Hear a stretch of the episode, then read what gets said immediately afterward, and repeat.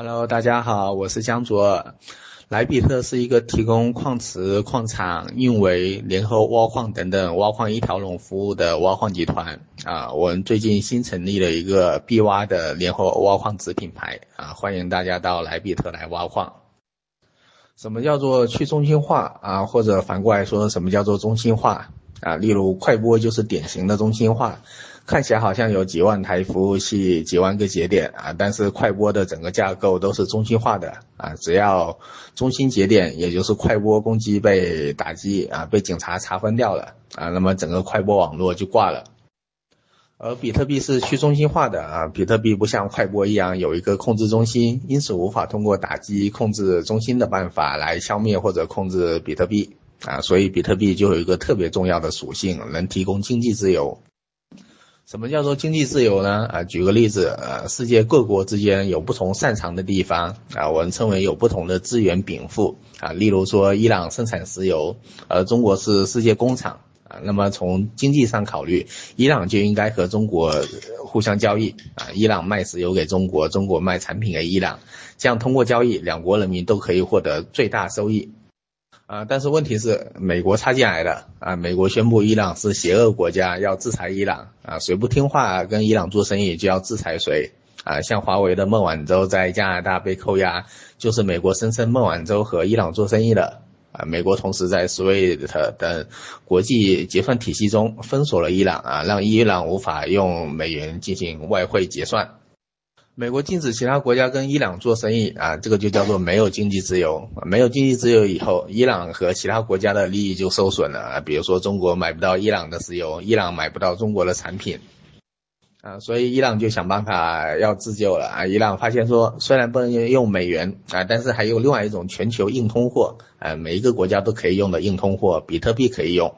啊，美国曾经宣布要封锁两名伊朗人的比特币地址，啊，但实际上美国根本封锁不了，啊，因为比特币没有一个中心，呃，美国无法像扣押孟晚舟一样扣押比特币。啊，我发一个图片，啊，就是美国之前曾经宣布过要封锁两名伊朗人的比特币地址，啊，但是实际上美国根本就做不到这一点，啊，这就是比特币由去中心化这一点达到的经济自由。啊，我先说明一下，我下面在讲的时候会使用比特币、BTC、BCH 这三个不同的概念。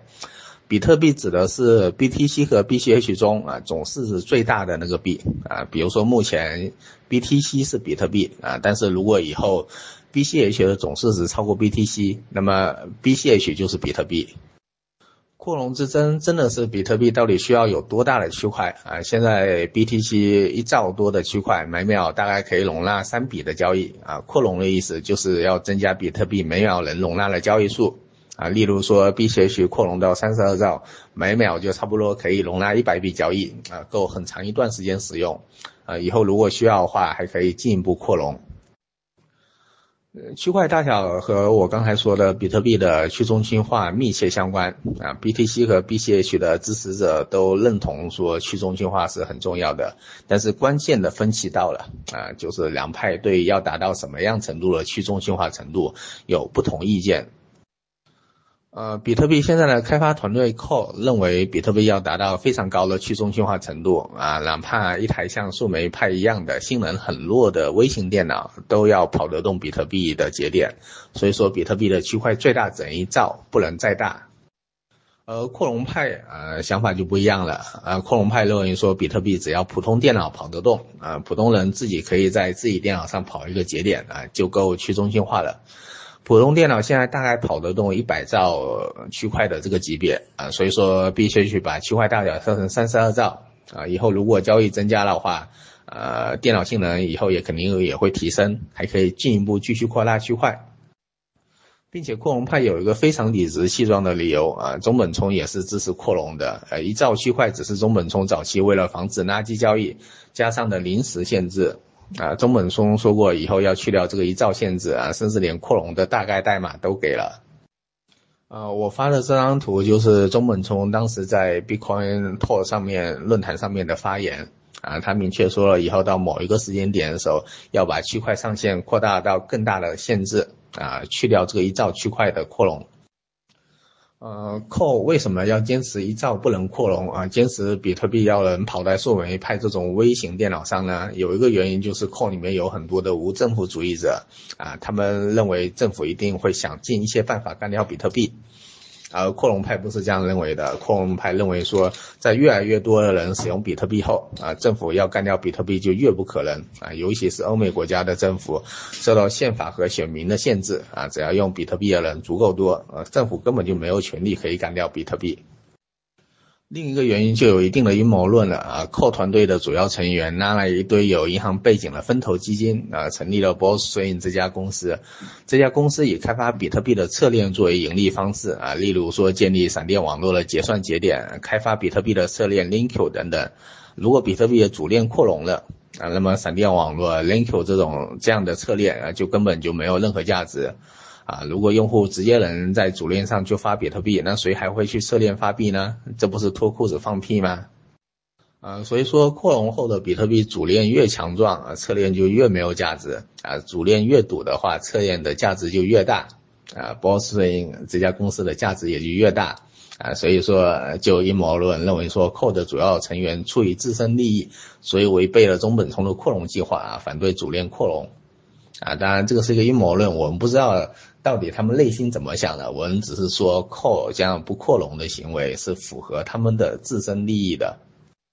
呃，当然，即使扣不扩容，还是没有人会去用闪电网络 Linko 这些侧链，因为实在太难用了，就是脱裤子放屁。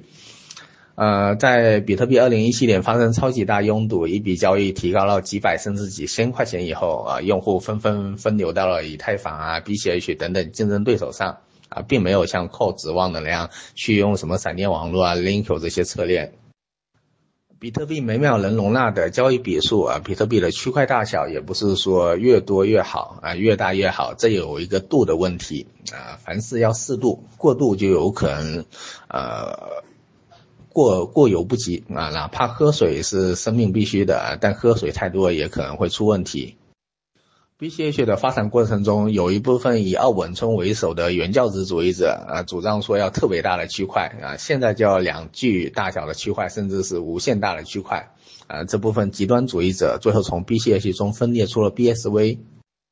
呃，BSV 提出了一些非常夸张的主张，比如说一切东西都要上链啊，要把区块链当做网盘用啊，要往这个网盘里面塞各种各样特别多的东西啊，这种主张超过了区块链的容量上限，是不切实际的。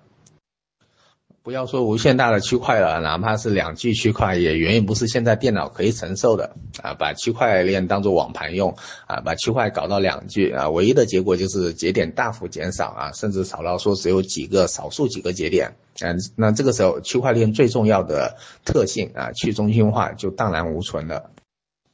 啊！刚才举的节点中啊，如果伊朗人用 BSV 的话，那有什么后果呢？啊，BSV 的。区块太大，结果节点太少啊，甚至只有少数几个节点。那么美国政府就可以直接找到这几个大节点所在的机房啊，要求机房把这些节点给停掉啊。这种能容纳两 G 区块的节点，都需要高配的服务器呃集群和非常大的流量啊。这种呃节点是要直接接到骨干网络上，直接要放在定制机房里了，是根本藏不住了。啊，那么美国政府它通过把这些节点关掉，就可以轻松的干掉 BSV 了，呃，甚至不用美国政府了，连黑客都可以过来 DDoS 一下这几个节点，让他们随时挂掉。一个号称世界货币的 BSV 啊，几个黑客就可以把它瘫痪掉，那不就是笑话吗？还有 BSV 的其他主张啊，例如说锁死协议等等，都是奥本聪为了通过极端化来分裂社区而提供而提出的口号，呃，根本就不可能实现。呃，BSV 它是一个互联网产品啊，在瞬息万变的互联网上，你见过哪一个互联网产品可以几十年都不变啊，不适应环境的变化，还可以活得很好的啊，这根本就不可能嘛。嗯，是的，BCH 的目标是成为世界货币啊，成为自由货币，所以说必须要去扩大区块来增加能容纳的交易数啊，开发雪崩等协议来完成百分百安全的零确认交易啊，让用户不用等待新区块挖出就可以在几秒内确认交易，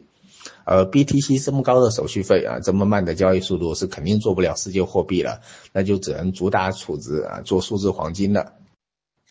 这里很多人有一个盲区，呃，认为黄金适合储值啊，但其实并不是这样啊。理论上来说，黄金保值稳定啊，也没有无限蒸发，是比纸币更适合储值，对吧？啊，但是实际上大家用什么储值呢？啊，反而是用纸币储值。啊，现在听讲的每一百个人里面，我敢保证说，至少有九十九个人主要是用纸币储值的啊。例如说存款啊、理财啊、余额宝这些，都是纸币储值的，而主要用黄金储值的啊，哪怕算上纸黄金等等黄金衍生品啊，最多也就一个人，一百个里面最多也就一个人了，甚至都没有人。啊，所以这就很有意思了。从现在算起三十年啊，黄金是。极大概率会跑赢存款啊、理财、余额宝这些东西啊。但是你们为什么都不用黄金储值呢？啊，这个问题你们要问问你们自己。其实原因很简单啊，因为大家平时都不用黄金，而用纸币啊。用纸币储值的话，拿出来立即就可以用；而用黄金储值还要再多转一道啊。什么东西的用户多啊？大家平时用什么东西，大家就会用这种东西来储值。呃，BTC 和 BCH 的道理也是一样啊，大家平时用什么就会用什么来储值啊，指望说大家平时用 BCH，然后用 BTC 来储值了是根本不可能的事情。所以说啊，谁是现金，大家就会用谁来储值啊，不会单独另外拿一个东西来储值啊，这是一个赢者通杀的游戏。呃，BCH 做了很多满足用户需求的事情啊，例如说大区块的代码优化，能够使用使得零确认百分百安全的写崩协议，呃，把能发 token 的 SLP 协议等等啊，这些都是满足用户数需求啊，增加用户数的改进。啊，所以说我们看到 BCH 的交易数在稳步上升，啊，这就像龟兔赛跑一样。虽然 BTC 有巨大的先发优势，但是 BTC 已经被锁定在一兆区块啊，大家可以看到平均交易笔数基本在一天三十万笔左右波动，基本上不涨了。BCH 只要用户持续增加啊，不用多久，用户数就会超过 BTC 啊，那个时候就有意思了。我估计 BCH 的交易数到 BTC 的三到五倍的时候，就很大概率可以翻盘 BTC 了啊，到时候比特币的名称就会落在 BCH 上啊。我发了一个统计图啊，大家可以看到 BCH 对 BTC 的交易数的比例啊，从一开始分完糖果以后最低的百分之三啊，在呃，今年二零一九，呃，去年二零一九年四月二号，呃，本轮牛市起点的时候，已经升上升到百分之五，然后到今天已经上升到百分之十五，啊，这个增加速度是很快的。呃，这个统计另外一方面也说明了 BCH 在对 BTC 的价格上面是被低估的，呃，就像刚才本轮牛市起点一九年四月二号的时候。BCH 对 BTC 的价格是百分之四左右。啊，今天 BCH 的交易数对 BTC 从百分之五涨到百分之十五，涨了三倍，而 BTC 对呃 BCH 对 BTC 的价格反而还跌了一点，变成三点五左右。啊，这个就是典型的市场对 BCH 的低估。啊，这个时候可能又有人要问了，如果 BTC 扩容的话，那 BCH 不就没有优势了吗？呃，首先，BCH 对 BTC 的优势啊，并不仅仅是区块大小，而是更加开放进取的心态。啊，这点说起来比较复杂，就不展开讲了。呃第二，BTC 其实是无法扩容的啊，为什么呢？啊，这里有个很有意思的问题，就是 BTC 要扩容的话，它就要硬分叉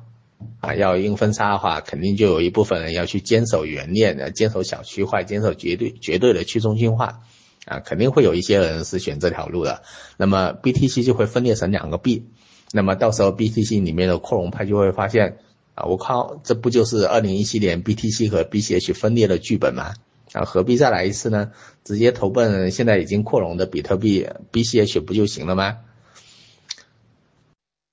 所以说 BTC 社区里面醒悟过来的人啊，看到 BCH 逐渐发展壮大，啊，交易数、用户数越来越多的人。啊，就会逐步的投奔 BCH，BTC 里面是聚集不起足够的可以推动扩容的力量啊，所以说 BTC 是无法扩容的啊，要扩容的话就要分裂，那还不如直接跑 BCH 这边来好了。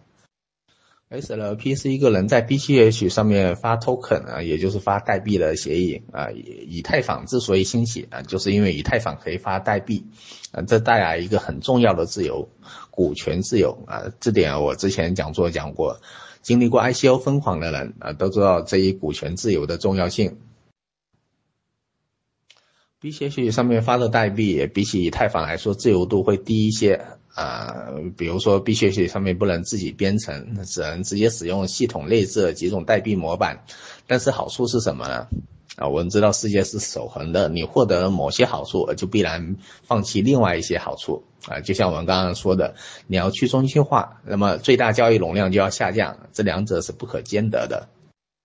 呃，BCH 通过放弃编程灵活的好处带来的好处就是交易数上限远高于以太坊啊。以太坊现在每天的交易数，呃，大概是八十到九十万笔，上限大概是一百万笔左右啊。这个上限不是以太坊不想扩容啊，以太坊其实跟比特币不不一样，以太坊非常想扩容，但是这个一百万笔的上限已经达到了很多服务器的性能上限啊，网络上限了，呃，现在普通电脑根本就跑不动以太坊了。呃，BCH 按照三十二兆区块来计算的话，每天可以容纳一千万笔交易啊，是以太坊的十倍啊。如果扩容到普通电脑上线的话，大概一百兆交呃，大概一百兆区块吧，那么每天就可以容纳三千万笔交易啊。如果扩容到服务器上线啊，例如我们认为普通电脑性能三倍的叫服务器，那么每天就可以容纳一亿笔交易啊，是以太坊的一百倍。为什么同一台服务器跑 BCH 的交易数可以达到以太坊的一百倍呢？啊，因为以太坊灵活的编程性能，呃，这个好处是有代价的，啊，就是带来巨大的资源消耗，每个节点都要把那个大家独家的代码跑一遍，而不是跑一个，而不是像 BCH 一样跑一个模板，啊，这个资源消耗是非常巨大的。呃，比特币现在 U T S O 架构最大的好处就是资源消耗很小，能容纳以太坊这种。呃，在交易容量上能达到以太坊的一百倍。呃，UTSO 架构是什么，我就不展开说了。呃，中本聪为什么最开始不像以太坊一样设计成账户模式，而是设计成一个很奇怪的 UTSO 模式？啊，这个它是有深意的。啊，中本聪一开始就做好了比特币容纳全世界所有人的准备。所以说，在下一轮牛市啊，或者下下轮牛市啊，当几千万、几亿的新用户涌入区块链的时候啊，他们就会发现哪个币种可以容纳这么多的用户啊？如果几千万人都用 USDT 类似的稳定币美元，啊，那么哪一条用户啊，哪一条链呃，既去中心化啊，又可以容纳这样天量的用户？呃，BTC 以太坊这个已经堵了，然后 EOS 波场这种是半中心化架构的，啊，政府想监管的话，随时都可以监管，你总共就只有那么点节点，啊，政府一个一个把你节点监管过来就好了。只有 BCH 啊，它是唯一的既去中心化又可以容纳上亿用户的链。这个问题我在前两次直播里面都讲过，就不重复了，具体看我之前写的一篇文章。啊，这篇文章是发在我微博上的，大家直接搜一下就可以看到。呃，标题是给大家充值信心啊，为什么信用货币不可持续？简单总结一下啊，第一是在布雷顿森林体系崩溃啊，金本位结束啊，全球央行进入无限无毛印钞时代以后。呃，这种无限印钞的信用体系是不可持续的，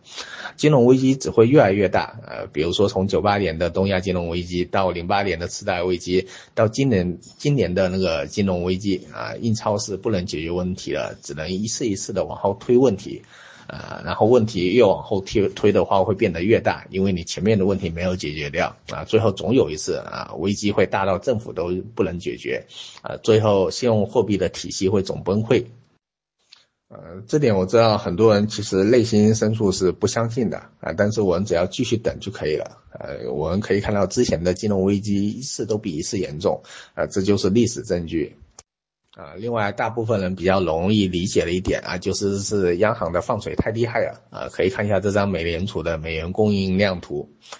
前面爬坡的部分是零八年后金融危机的放水啊，中间下降的部分是前两年美联储的缩表啊，但是很快就说不下去，被迫要继续放水了。呃，最后那一段几乎竖起来的部分啊，就是本次危机里面美联储超级规模的放水啊，并且这个放水还远远没有结束啊，大家看这个竖起来的程度就知道这次放水的急剧和剧烈程度了啊，根本不是像零八年当时那样是慢慢放的。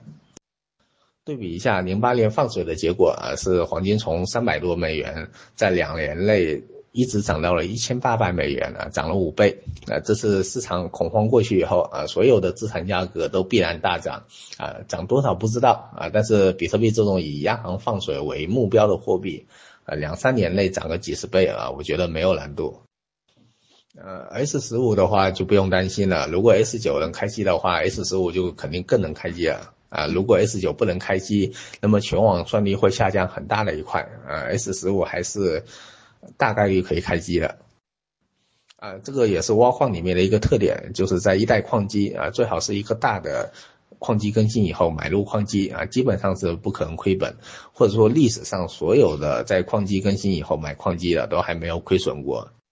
呃，所以我们在 S 幺九以后就找蚂蚁购买了两千一百万元的 S 幺九矿机啊，现在 S 幺九也是我们联合挖矿目前主推的产品。现在 S 九已经关机了啊，要再开起来的话要看后面的币价了啊，毕竟现在因为暴跌啊，所有的。呃，矿机商都是以保命为主啊，新的流片和矿机的产量已经大幅降低啊啊，如果疫情结束以后啊，央行放水的效果起来的话，再来一波暴涨的话，算力如果跟不上啊，加上分水期的电费会从现在大概三毛八到四毛，大概降低到两毛三到两毛四啊，那么 S 九还是有可能开机的。啊，这个有点像二零一九年的春节 T 九加的情况啊，当时也是不够电费，但是一九年四月份开始一轮暴涨啊，涨了从三千四千美元涨到了一万四美元啊，涨了三四倍啊，一轮暴涨上去，矿机的产量跟不上啊，T 九加又复活啊，并且又挖了好几倍的收益回来。你如果两百多块钱买一台 T 九加啊，我们当时买了很多，买几万台。呃，差不多每台最后可以挖出一千五百块钱左右，啊，就是挖了好几倍的收益回来。呃，另外 S 十五是二零一八年底上市的，是在那个牛市的，呃呃是在熊市的底部上市的。呃，我们联合挖矿的客户在二零一九年初买了一批 S 十五啊，现在早就回本几倍了，没有亏损的风险。啊，因为一代矿机可以挖很长的时间啊，例如最新出来的 S 幺九啊，因为功耗比很好，并且后续的五纳米、三纳米更新已经很慢，功耗提升也不显著了，所以说我们预计 S 幺九和 S 九一样，可以挖三到五年的时间。呃，那么在三到五年这么长的时间里，肯定会有牛市啊，甚至说不止一轮牛市，所以说几乎不可能亏损啊，历史上也从来没有亏损过。呃，首先，呃，为了应对风险，我们实际上是采用了非常多的手段啊。例如说，刚才提到了购买最新制成的 S 幺九矿机就是一个重要手段。呃，因为如果币价涨的话，大家都好说嘛，都赚钱啊。如果新冠肺炎控制不住啊，然后整个资本市场继续大跌啊，比特币跌回四千、三千甚至两千啊，这个可能性也是有的，我们不能忽视这方面的可能性。那么买币和买其他矿机都有可能是亏损的，但是 S 九却不一定亏损，或者说大概率还是赚钱的。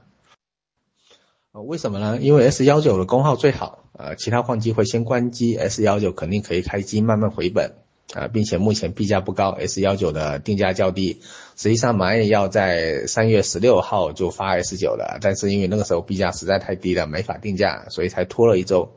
呃，拖到币价恢复了一些才发了 S 幺九。呃，这个侧面说明了 S 幺九目前定价的水分是不多的，每 T 一百六十一元的话，甚至比三月十二号大跌之前 S 幺七加每 T 一百八十元的定价还低，呃，就是定价里面出现了一个倒挂，呃，所以说先买 S 幺九的可以先挖先回本，啊，等到回本到比特大陆生产成本以下，那就绝对安全了。啊，所以这个就可以看出我们对风险控制的思路啊。另外，目前我依然认为现在是牛市初期啊，尤其是在央行巨幅放水以后啊，所以说我认为不适合做期货的做空套保啊，不然币价一旦涨上去，套保的空单就会亏非常多啊，甚至被爆仓都有可能。啊，所以比较好的选择就是用期权买一个产品啊，相当于买一个币价下跌的保险。呃，这点讲起来比较复杂，然后我在三月二十一号和许哲的直播里面讲过了，有兴趣的话可以去我的微博看一下直播，我就不重复了。嗯，首先，任何行业都肯定会越来越专业化啊、规模化、集中化啊，挖矿也不例啊例外啊，大家可以看一下我们莱比特的一个宣传视频呃，可以看到这种十几万千瓦甚至几十万千瓦大超大规模的矿场啊，是个人肯定无法参与的啊。我们一般投资都要几千万甚至上亿以上，并且是光厂房部分，还不计算这些厂房里里面有可能价值十几亿的矿机。这也导致个人无法参与挖矿，而去买云算力等等产品啊。但是云算力这些产品的风险其实很大。呃，首先是超售风险啊，云算力可能根本就没有机器，而是玩一个庞氏骗局啊。所以说购买云算力的时候，尽量选择大的品牌。呃，实际上现在市面上可靠的云算力屈指可数啊，不超过一只手就可以数出来。第二是云算力往往卖的比较贵啊，这点大家去对比一下云算力每 T 的价格和矿机厂商官方的售价就知道了。呃，比如说永续的云算力每 T 价格啊，普遍要比矿机的价格每 T 贵个百分之三十到百分之七十以上，啊，其他电费之类的成本也是比市场托管价格贵啊，不算不少云算力还要再收各种各样的手续费、管理费之类的，进一步推高了云算力的价格。啊，第三是云算力的矿机产权是不属于用户的啊，尤其是云算力的电费价格又定的比较高啊，所以说往往会出现云算力。呃，用高电费计算的时候已经不够电费了啊，然后矿机已经停机了，但是实际上这个时候矿机在市场上还有比较高的产值啊，这些产值就归云算力商家了，就不归你了。呃，第四，现在流行卖短周期而不是永续的云算力产品啊，这个又进一步提高了云算力的价格啊，商家可以通过切分周期的方法，把一台矿机反复的卖给你好几次啊，然后。把这些所有周期的售价加在一起啊，之后肯定是远远超过一台矿机的价格的啊。简单一句话就是，买的没有卖的精，对吧？他们经过周期切分，经过专门的计算，然后算出一个价格来卖给你，你肯定是买回去的话肯定是贵的。那么呃，散户有什么办法可以参加挖矿呢？啊，这就要推荐我们的联合挖矿产品了。联合挖矿和云算力有个根本性的不同啊，云算力的思路是把矿工当做客户啊，我卖你一批矿机，我就先赚你的钱啊。比如说我一台矿机买进来是一万块钱的话啊，我就一万三或者甚至一万六先卖给你啊，我卖给你我就保证我自己先赚到钱的。而我们联合挖矿的设计逻辑是不一样的啊，我们联合挖矿实际上历史挺久了，从一六年就开始了，但是一直都是内部产品，呃，一开始。为什么会有这个联合挖矿呢？因为一开始找我挖矿的人都是行业里面的伙伴啊，包括朋友啊什么的，所以说我一开始实际上是不好意思赚他们钱的啊。我买矿机就是原价卖给他们啊，买了一万，买了一台一万块就一万块钱卖给他们，因为我不缺那点钱嘛，就不需要赚这个差价啊。至于联合挖矿的电费也是市场价，大概多少就多少。啊，这个时候问题就来了啊！我都是成本价提供给你矿机啊、电费啊，那么我什么时候开始赚你钱呢？啊，我肯定要赚钱嘛！如果有某一个产品它是不赚你钱的话，那肯定它你的本金就是它的目标啊！所以说我是正常的，肯定是要赚一些钱的。那么我们怎么赚钱呢？我们就设计了一个后分成协议。啊，什么叫后分成协议呢？就是说我必须等到你开始赚钱的时候，我才开始分钱啊。比如说，假设你花了一百万去买矿机，然后开始挖矿啊，最后清算的时候把这些矿机也卖掉啊。比如说这一百万变成了两百万或者三百万啊，那么我们就从纯利纯利润里面进行分成，比例大概是百分之二十左右啊。这个根据购买矿机的数量多少来决定啊。如果你最后这一百万是没有回本的，最后挖矿是亏损的话，那我们就不。呃，不进行分成啊，就说我们只从纯利润里面进行分成，呃，这样有个非常大的好处啊，就是大大降低了大部分人挖矿亏损的可能性啊。也就是说，如果整个市场都开始亏损的话啊，你去买其他挖矿产品肯定是亏的更多了，甚至有可能多亏百分之二十三十以上啊，因为他们这些产品都是先加价再卖给你啊，先加了百分之三十甚至百分之五十以上再卖给你的。所以说，从这个角度上来说，啊，联合挖矿实际上是把矿工、矿工当做合伙人，啊，先帮助合伙人去赚钱，有了纯利润以后，我们再来分一些，啊，让矿工先吃了我们喝汤，我们分一小部分的利润就可以了。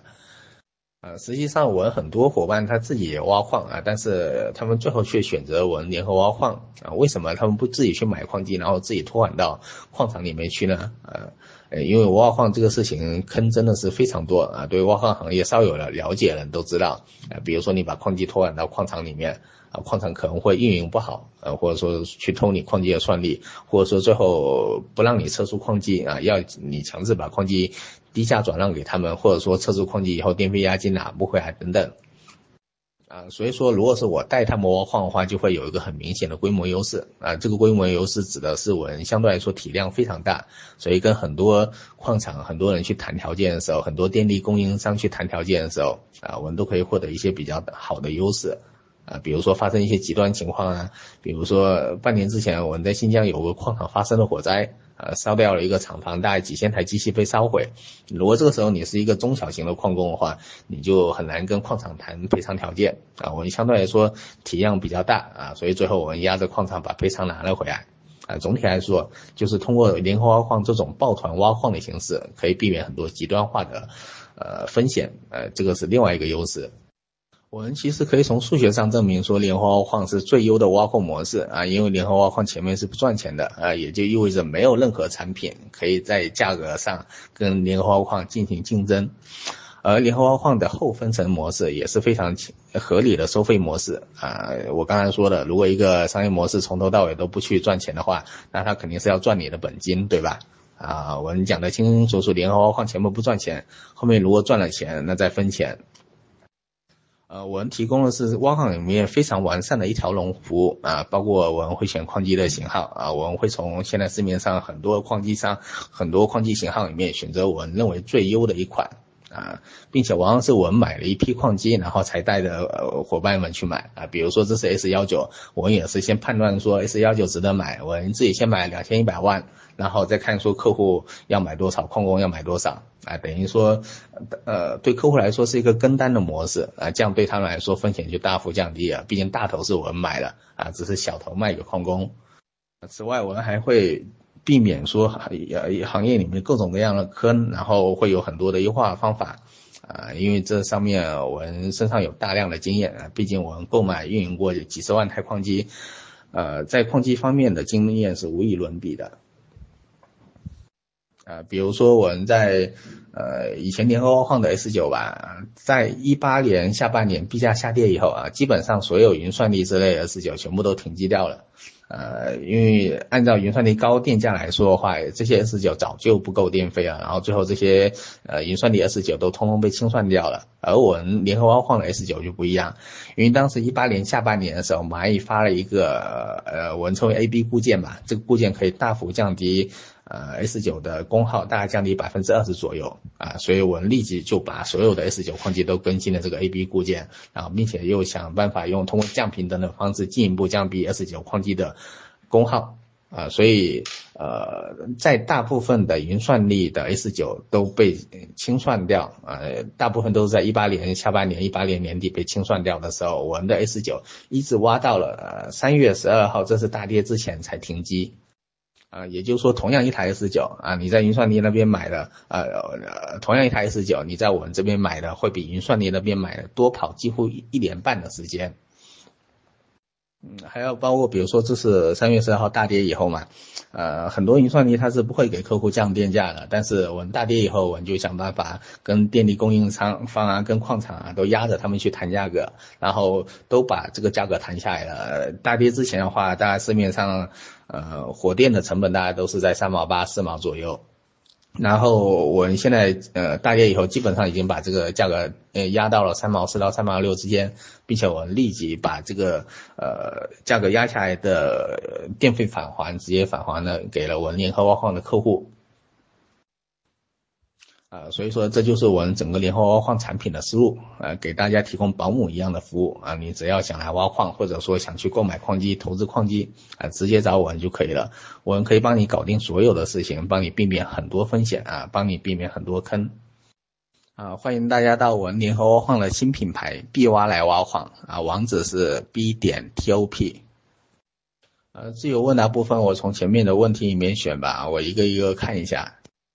呃，B 天王问说，只是因为 BCH 便宜，所以买的很多啊。当 BCH 贵起来的话，呃，新新手会直接购买 BTC。啊，这个问题第一啊，呃，确实有一部分人他是挑了便宜的币买的，啊，但是要等 BCH 贵起来的话，啊，那么它相对于 BTC 已经涨很多了吧？啊，比如说 BTC 一个，嗯，比如说假设两万美元的时候，那你 BCH 要称为贵，至少要涨到一万美元嘛，就涨到 BTC 百分之五十啊，或者百分之三十的时候才算贵吧？那这个时候，呃，BTC 百分之三十或百分之五十的价格已经远远高于现在百分之三、百分之四的价格了啊。也就是说，你现在买 BCH 的话，你要等到这个天花板，等到 BCH 比较贵这个天花板的话，你已经获利相对于比特币来说获利十倍了，呃，相对于 BTC 来说获利十倍了，相对于人民币来说甚至获利几十倍了。所以这是一个现在远远都不用担心的问题。等到你要担心这个问题的时候，你已经赚了十倍甚至几十倍了，并且如果 BCH 已经到 BTC 百分之五十价格的话，那这个时候就已经进入了 BCH 翻盘的阶段了。就是我说的刚才讲座里面说的，BCH 的用户数是在逐渐增加，逐渐逼近呃 BTC 的用户数的。啊，真的到呃 BCH 到 BTC 价格百分之五十的时候啊，这个时候有可能就是会直接翻盘过来了啊，就直接 BTC 的价格直接跌到一个很低的程度，然后 BCH 成为真正的比特币了啊，这个是我应该期待的事情，而不是认为这是一个天花板。呃，安乔磊问说，呃，如何看待 USDT 的无限增发可能引发泡沫的问题？那上面也有一个问说，USDT 泡沫对币价的影响如何？啊，这个问题啊，首先 USDT 它现在是不足量了，因为它现在已经有一部分美元是被美国政府所冻结的啊，并且我们可以预测说，未来 USDT 是肯定会被美国政府给干掉的，因为现在比如说啊，伊朗或者说其他其他嗯被美国封锁国家，它是可以用 USDT 进行国际贸易结算的啊，这个是美国政府它所肯定不能容忍的。啊，他肯定要保证说，呃，整个美元体系、法币体系自己自己的监管之下。啊，现在呃，美国政府还没有动 U USDT，只是因为说现在 USDT 还不够大啊，没有足够多伊朗人在用 USDT。等到足够多伊朗人在用 USDT 的时候，美国政府肯定会把所有的那个 Taylor 的美元全部冻结掉了，因为这些美元全部都是存在那个美元系统的银行账户里面的呢。而美国是有权利去冻结所有国家的美元，呃，所有银行的美元的账号的啊，因为美元有一个中心结算体系，美国美元的结算呃中心是在纽约。啊，这个结算中心的意思就是说，你如果中国要给，比如说法国打一笔转账一笔美元的话，并不是中国直接转给法国，而是必须通过美国纽约这个清算中心的清算啊。只要美国纽约这个清算中心不给你清算的话，你这个银行里面的那些美元本质上就是被冻结了。啊，所以说美国政府是肯定，呃，既有能力冻结那个 Taylor 的美元，最后也肯定会冻结的啊，因为美国是不能容忍说有另外一家央行存在发行了一些自己不可以控制的美元的。啊，这个是从长期来说的，但短期来说的话啊，USDT 的增发，呃，肯定是有利于币价，因为市市面上的钱变多了啊，呃，不管是真钱还是假钱，你如果钱变多的话，那最后这些钱肯定会有一部分跑去买币啊，所以说 USDT 的泡沫和增发对币价是肯定有正作用的，但是它什么时候爆雷，我们是不知道的啊，最好手上是不要留 USDT 的啊，你如果需要留法币的话，你甚至可以用买入比特币现货，然后再。同时做空一个比特币的等量做空一个比特币的方法来锁定这个法币的头寸啊，而不要用直接持有 USDT 的方法啊。有一个二零一年早期的比特币挖矿地址开始啊转币了，呃，这个实际上事情很明显，就是因为这一轮的美股价格下跌啊，所以很多人都必须给美股啊之类的补保证金啊。我们甚至可以看到，在一个呃，财经节目上面啊，主持人居然接到了那个要补保证金的电话，然后他赶紧啊现场就转过头去对手机一顿猛操作，所以说，呃呃，这个早期矿工为什么要卖币啊？肯定是其他地方需要补现金的，不然的话，呃，这种从一零年那个持有到现在的人，肯定知道说现在币价是低点啊，但是他其他地方急需钱的时候，急需呃急需钱的时候啊，肯定这个时候就只能把最流动性最好的，现在立即可以卖掉资产卖掉，然后换成美元去补其他地方的保证金。啊，有人说想听说 BCH 的缺点是哪些啊？BCH 肯定是有缺点的啊。首先第一个缺点就是 BCH 还太小，呃，太小的意思就是说它有可能因为某些意外的事件，呃，受到影响，甚至呃夭折掉。啊，就比如说最典型的就是奥本聪分裂 BSV 了啊。如果奥本聪丢到 BTC 这个体量里面的话，它基本上是没有什么作用的，它带不了带不走多少人，它最多分裂出一个，比如说 BTC 百分之一市值的小币种，就像那个比特黄金 BTG 之类的啊。但是奥本聪这一个人在 BCH 这个比较小的社区里面，却可以拿走相当一部分人，然后给 BCH 造成一次比较重大的打击啊。所以这是 BCH 第一个风险，因为比较小。所以有可能经不住某一些意外就直接挂掉了。第二个是呃，BCH 在有些事情上面还是没有形成闭环，就比如说我们最近在折腾的开发者的收入问题，开发者的钱到底从哪里来？呃，开发者呃，之前我们打算说能不能通过我矿工捐赠的方法，但现在看起来的话还是做不到啊。然后我们现在或者说我的计划是，我可能会做一个呃类似于诺贝尔奖的东西，币圈的诺贝尔奖啊，我们比如暂时把它称为中本聪奖。然后这个中本聪奖的话，呃，他会给呃之前一段时间开发者颁奖啊，如果谁开发了或者哪个团队开发一些比较好的功能、比较好的产品的话。那这个中本聪奖就会给这些开发者颁奖来提供他们的收入啊，并且这个奖是有广告效应的啊，所以说呃币圈的企业会愿意给呃拿出一部分钱来呃给这些开发者颁奖来提高自己的广告效应，呃因为开发团队所需要资金其实对于一个币的生态来说其实不多的啊，就是我们是有可能可以通过这种。呃呃，企业通过广告效应来发奖的方法来解决这些开发者需要的问题的。啊，有人问，如果减半以后还是现在币价的话，会不会引发矿难啊？引发新一轮的踩踏性恐慌？呃，矿难和踩踏性恐慌是没有关系的，就是说，呃，这要纠正很多人一个错误的观点。呃，是币价决定挖矿成本，而不是挖矿成本决定币价啊。挖矿成本对于币价只有心理上的支撑作用。所以说，如果减半的话，还是现在币价的话，第一是这段时间有六个月的分水期啊，大概电力成本价格会下降百分之四十甚至一半左右啊，这个取决于大家的电力资源，所以可以很大程度的缓解大部分人的呃挖矿成本问题。啊，第二是呃，即使说那个，比如说币价到过了分水期以后还是不涨，那这个时候只是有一部分矿机会关机而已，呃，就是对矿工来说有可能会形成一次矿难啊，但是对币价来说话是没有什么意义的啊，就是说有一部分矿机关机的话，并不会导致币价下跌。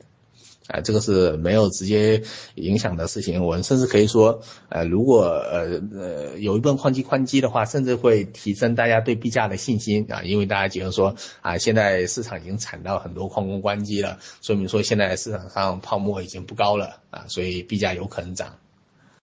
啊，有人问说，比特币无息对于房子有房租和股票有股息本质的区别是什么？